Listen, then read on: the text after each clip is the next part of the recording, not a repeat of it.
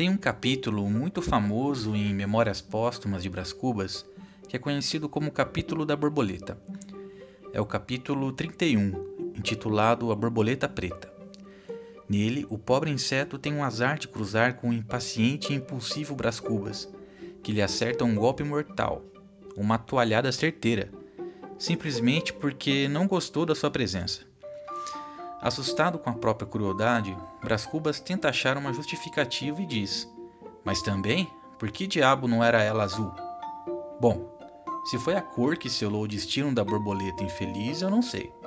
Mas vamos dizer que foi o acaso que definiu o encontro entre Machado de Assis e Woody Allen. Isso porque, num belo dia, foi uma borboleta azul que apareceu na caixa de correio do cineasta americano. Ele contou essa história quando fez uma lista para o jornal inglês The Guardian sobre os seus livros favoritos.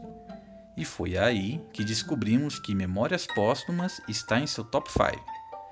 Diz Woody Allen: Eu recebi esse livro um dia pelo correio. Algum estranho do Brasil me mandou e escreveu: Você vai gostar disso. Como era um livro fino, eu li. Se fosse grosso, eu teria descartado.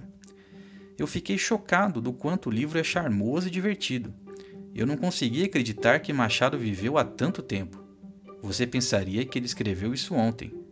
Foi como se tivesse tocado um sino na minha cabeça.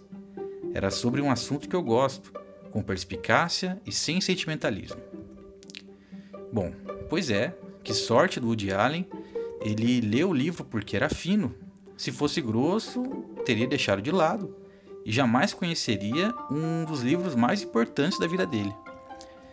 Isso me faz pensar no quanto o julgamento apressado e preconceituoso pode nos privar das bênçãos da vida. Quantas borboletas pretas não foram sacrificadas na história da humanidade para que as azuis sobrevivessem e fossem admiradas? Será que hoje não teríamos um mundo mais florido se a qualidade e a essência prevalecessem sobre a aparência?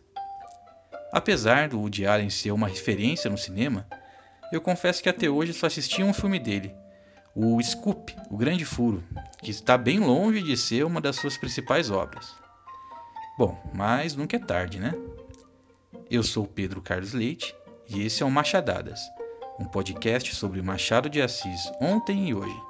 Valeu e até a próxima!